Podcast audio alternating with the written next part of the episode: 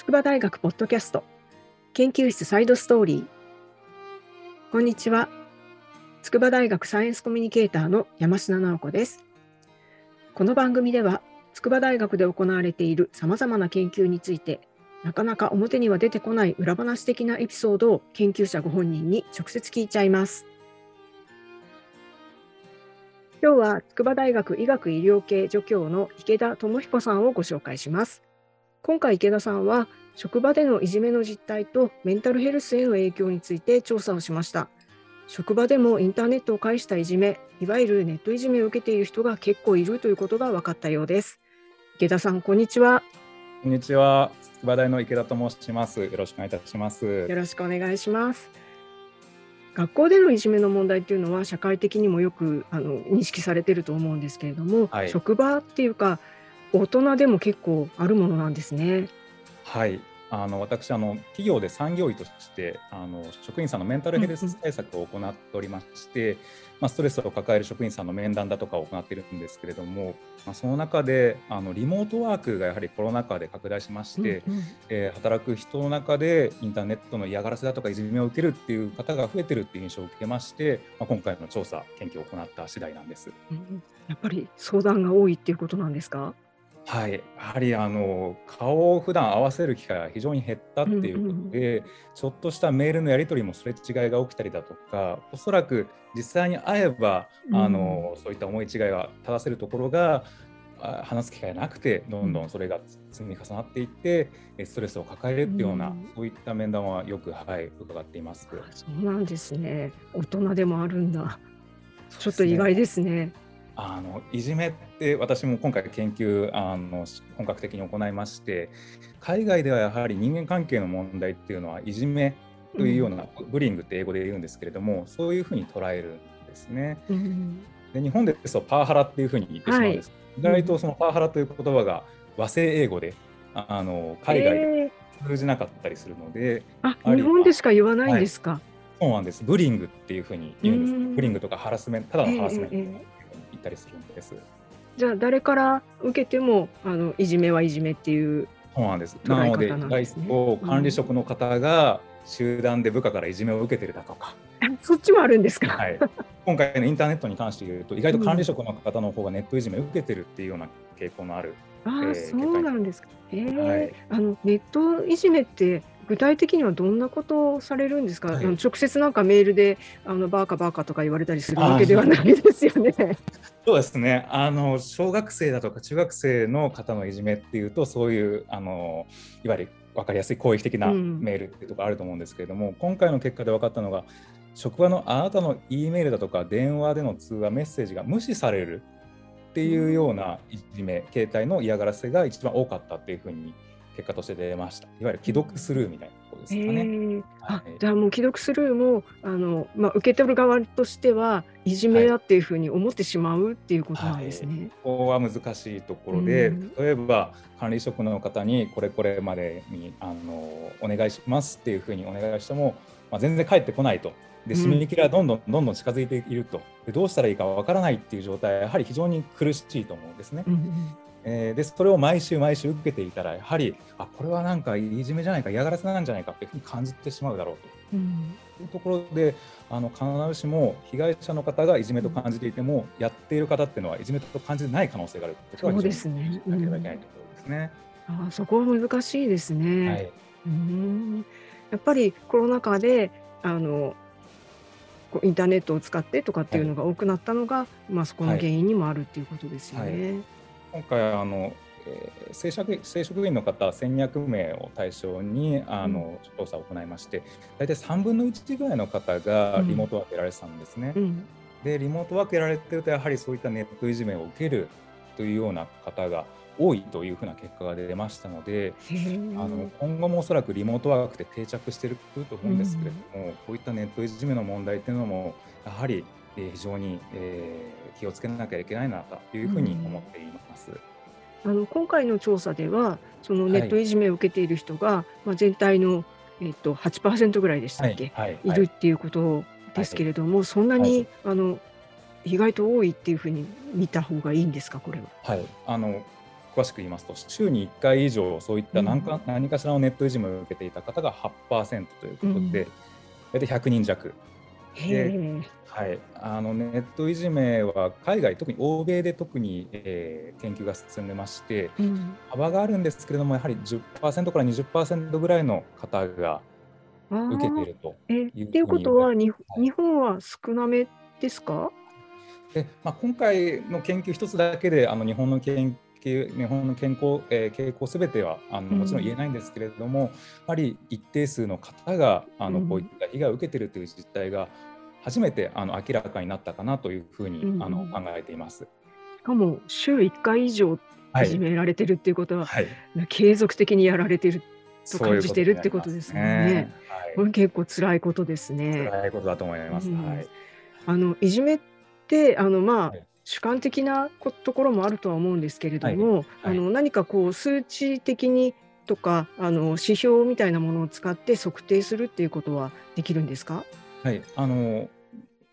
はいご質問の通りですね。今回、えー、尺度いじめの尺度というのを用いておりまして、うん、えー、海外ではあのいろんな尺度が開発されているんですけれども例えばネットいじめの尺度で言いますとえー、今回職場であなたの E メール、電話での通話、メッセージが無視されるだとか、誰かがあなたの必要とする E メールやファイルを保留し、あなたの仕事をより困難にしているというような具体的な問題行為ですね。それを、えー、9つなり10なりあのリストアップして、うん、でそれを受けた頻度というのを聞いているんですね。うん、でその尺度というのは海外でたくさん開発されているので、えー、開発者の方にご了承いただいて、日本語に訳したものを今回の研究で用いて論文化させていただいたっていう次第です。えそんなにいろんな尺度があるっていうことはやっぱりいじめの問題って結構大変だっていうことですよね。はい、特にあの海外の場合でしたら人権だとか、うん、えー、まあ差別だとかそういったことにいじめって結びつきやすいというふうに考えられていて非常に厳しくいじめのことはあの防止しよう、まあ、場合によっては法律を作ったりいじめに対する裁判だとかそういった制度もあるっていうような現状があるんですね。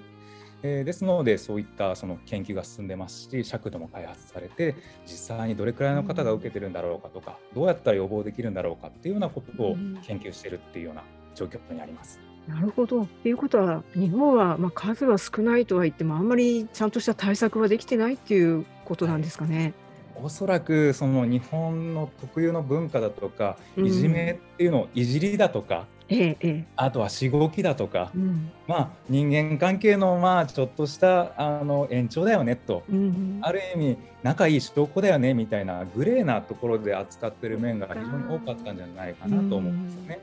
でそこが実は受けてる方にとっては非常にストレスだったり、まあ、今回の結果で言ったら憤眠だったり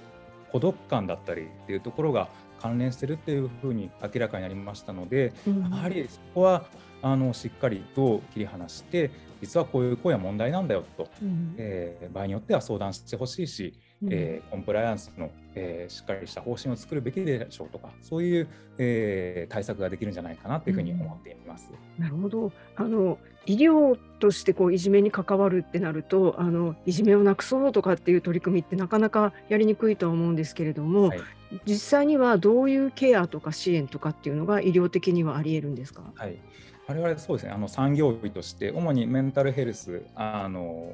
気持ちが沈んでしまっただとか人間関係が苦しいっていうようなご相談を受けることがあるんですね。うん、で今回ネットいじめの特徴としてはとにかく目に見えないっていうことが非常に問題だというふうに思います。うん、あの普通の、えー、例えば対人関係のいさかいでしたらあ何かやってるなちょっと大丈夫かなっていうふうに声かけあるかと思うんですけれども、うん、インターネットの場合被害者がそのどんどん抱え込んでしまって、うんうん、えー、鬱になってしまうということがありますのでしっかりした相談窓口ですね。こういったことを悩んでませんかっていう窓口を作ることあとは私自身も産業医としてあの何か人間関係困ってませんかっていう中で、えー、仕事で例えば E メールやり取りどうですかとか具体的にちょっと伺うようにはしています。うんえー、なかなか気を使うコミュニケーションですね、それは。はい、多分その患者さんっていうか社員の人とだけこう1対1でやってるだけではなくてその周りの人にも何か働きかけたりとかっていうことも必要になったりするんでしょう、はい、きっと。あおっしゃる通り。あの例えばですね私我々もそのメンタルレクチャーっていう形で管理職の方だとかあとは新入社員の方とかにお話しする機会をいただいてます、うん、まあ、それが30分だったり1時間だったりするんですけれども、うん、その中であの例えばネットの使い方だとか、えー、こういった行為っていうのは非常に受け手側にとっては苦痛だったりまずいんだよってことをお知らせして、場合によっては職場の方でもあのコンプライアンスレクあのレクチャーというか講義という形でやっていただくっていう風なあの仕方が、えー、会社全体に、まあ、あのしっかりした職場環境を作っていくっていうことに役立っているのかなというふうに思っています、うん、お医者さんなのになんかそんなコンプライアンスのことまで考えないといけないんですね。そうですね。やはり産業医っていうとあの病院の勤務しているドクターではないですので、うんうん、会社の中で、まあ、医療の通訳者として、うん、あの人事の方から相談を受けたりあとは職員さんから相談を受けたり、上司の方から相談を受けたり、まあ、いろんな形であの自分が持っている知識を、あの分かりやすく伝えるってことを心がけています。なるほど。あの私もかつてあの会社勤めをしたことはあるんですけれども その時の産業医の先生ってあんまりこう姿が見えないっていうか、はい。はい、あの歯医者さんぐらいな感じかなと思ってたんですけれども 産業医って大変な仕事なんですね。ですね。基本的にやっぱりあの裏方というか黒子であるべきだというふうなことは思っています。やっぱり産業医がいろいろ出てきてあのあれこれっていうことではなくてあくまでその医療のまあアドバイザーというか、うん、あのよく私あの使うんですけれども相撲の行事だとか、レフェリーだとかっていうふうなあのそこはちょっとあのまずいんじゃないかここは病気だからしっかり治した方がいいんじゃないかっていう切り分けをうまくして、状況整理していく役割かなっていうふうに思っています。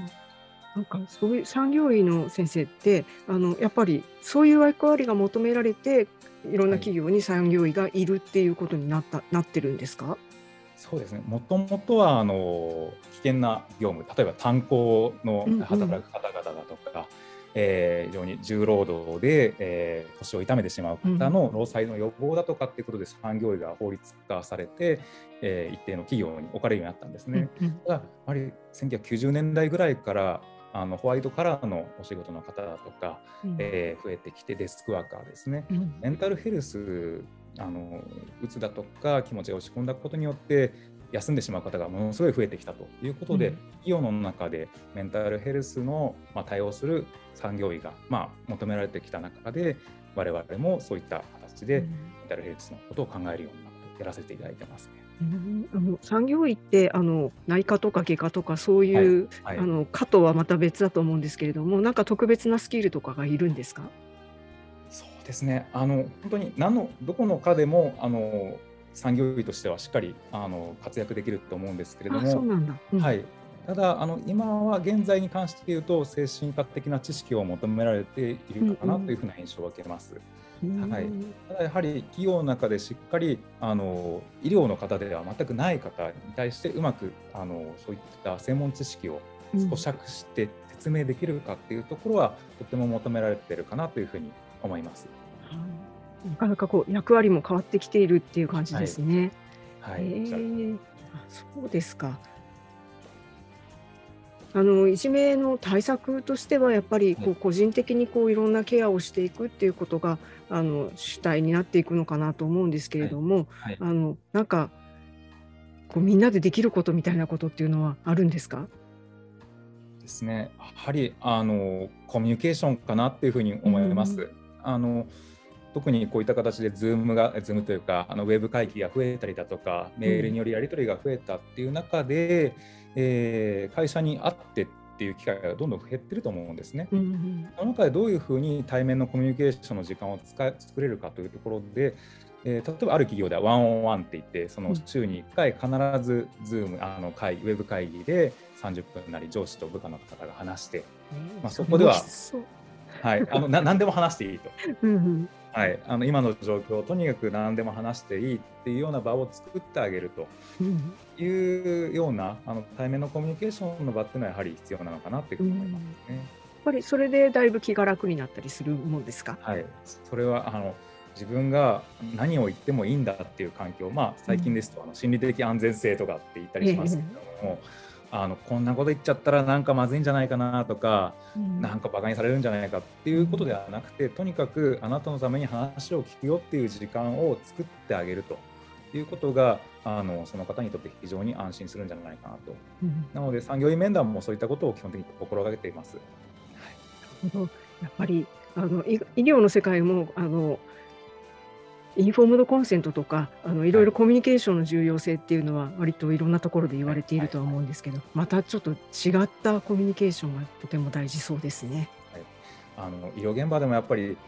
な大きな例えばトラブルだとか裁判だとかになる事例っていうのはなんていうかミスというよりもその後のコミュニケーションのすれ違いなんですよね。うん、あのですのでそういったコミュニケーションのすれ違いがインターネットでは起きやすいですので、うん、それがある行為によってはネットいじめっていうふうに言われてしまったりすると。うん、ですので、まあ、そういった危険性をしっかり把握して、えー、対面でのコミュニケーションフォローしたりだとかっていうことを気づいて、えー、気づき合っていくっていうことなのかなというふうに思いますね。なるほど私もちょっと気をつけたいと思います。はい、本当に、はい、我々も気をつけなければなというふうに思っています。はい、それでは最後にあのこれからやりたい研究テーマとか、まあ、あの将来の野望なんかも含めてあの研究室の PR をぜひお願いします。えー、我々筑波大学産業精神医学宇宙医学グループというグループであの研究活動をしています。その中で先ほど申し上げた産業医活動、あとは精神科の臨床、そしてメンタルヘルスの研究活動ということで、三刀流の、まあ、非常にあのいろんなことを経験できる研究室で我々頑張っています。ですので、あのそういった貪欲にいろいろなことで頑張っていきたい方、企業のメンタルヘルス対策を通じて働く人すべてを支えていきたいという方に、ぜひ来ていただきたいな、一緒に研究していきたいなというふうに思っておりますので、えー、ぜひ筑波大学産業精神学グループのホームページ見ていただければと思います。はい、ありがとうございました。ありがとうございました。筑波大学医学医療系助教の池田智彦さんでした。ありがとうございます。ということで、今回ご紹介した研究は、筑波大学の公式ホームページに掲載されています。番組概要の方にリンクを載せていますので、ぜひそちらもご覧くださいね。職場でのネットいじめってお互いのちょっとした行き違いから来るものもあったりしてやっぱりコミュニケーションって大事だなと思いました池田さんの研究室は産業精神医学宇宙医学ということで仕事や生活の場としての宇宙でのメンタルヘルスなんかも研究しているそうです。これもいつかお話を聞いてみたいですよね。筑波大学ポッドキャスト研究室サイドストーリー筑波大学サイエンスコミュニケーターの山科直子がお送りしました。それではまた。